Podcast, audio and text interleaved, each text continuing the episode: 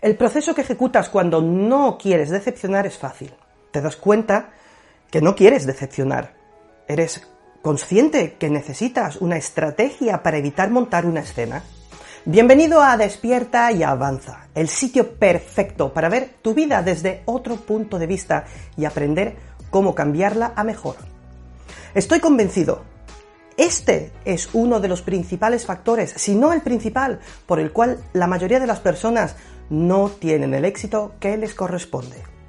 Usar lo que otros puedan decir o pensar al sentirse decepcionados por ti como excusa para no ser totalmente tú mismo, de no ir con firmeza tras lo que quieres.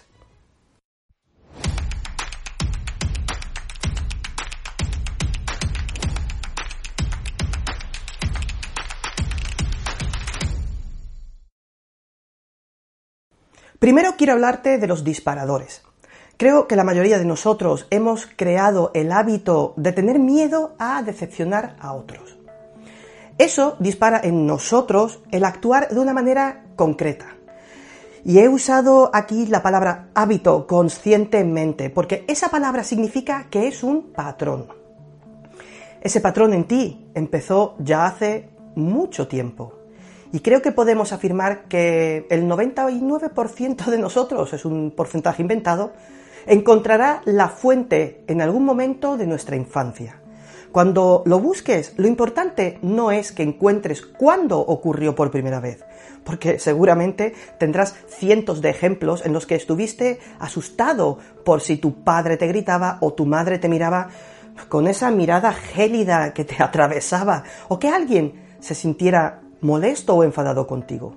Porque piénsalo, el hecho de decepcionar tiene que ver más bien con tener problemas con alguien, ¿cierto?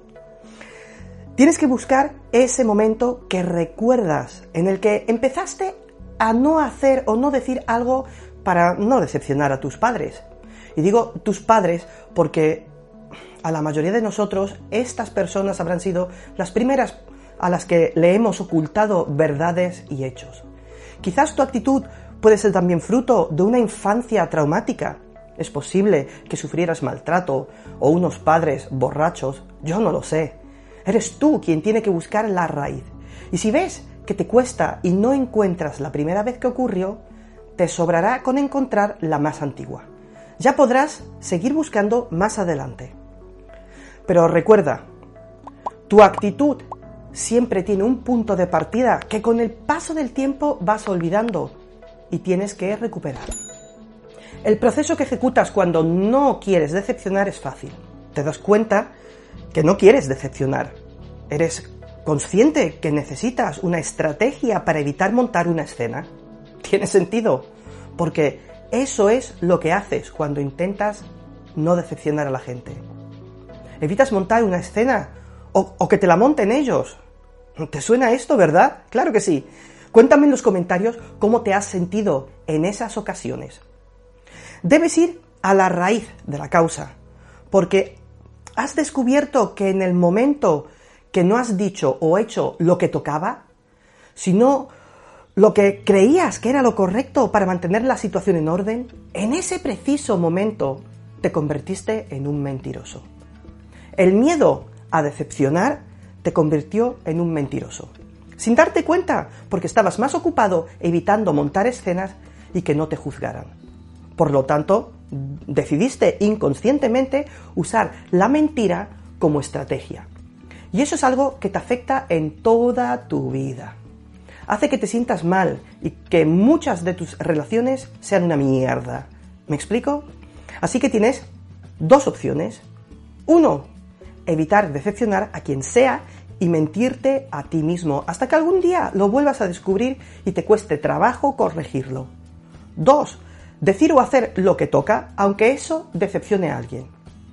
Por lo tanto, cuando pienses en tu patrón sobre el miedo a decepcionar, no necesitas encontrar el disparador exacto de cuando todo empezó. Con encontrar un disparador y entiendas la edad que tenías, cómo te sentías y que estabas intentando evitar algo, es suficiente. Entenderás que en aquel entonces fue la solución que tenías a mano y que funcionó. De verdad funcionó, claro que sí. De adulto, seguramente no tanto. De esta manera podrás tener claro que ahora estás en otra época de tu vida y puedes escoger una estrategia diferente. Espero honestamente que te haya ayudado a superar las mentiras del pasado y evitar las mentiras del presente y del futuro. Hola, soy Marcos. Gracias por ver y escuchar este episodio. Si aún no te has suscrito, por favor, por favor, por favor, hazlo ahora mismo. Y si lo haces desde YouTube, no te olvides clicar también en la campanita para recibir una notificación cada vez que subo un nuevo vídeo. Y si además lo compartes con tus amigos, sería maravilloso. Si te ha gustado este vídeo, tengo la sospecha que te van a encantar los otros que podrás encontrar en esta lista de reproducción que te dejo aquí arriba. Y si quieres estar siempre a la última de lo que hago y digo, no pierdas la oportunidad de registrarte gratis en marcoscastellano.com barra lista.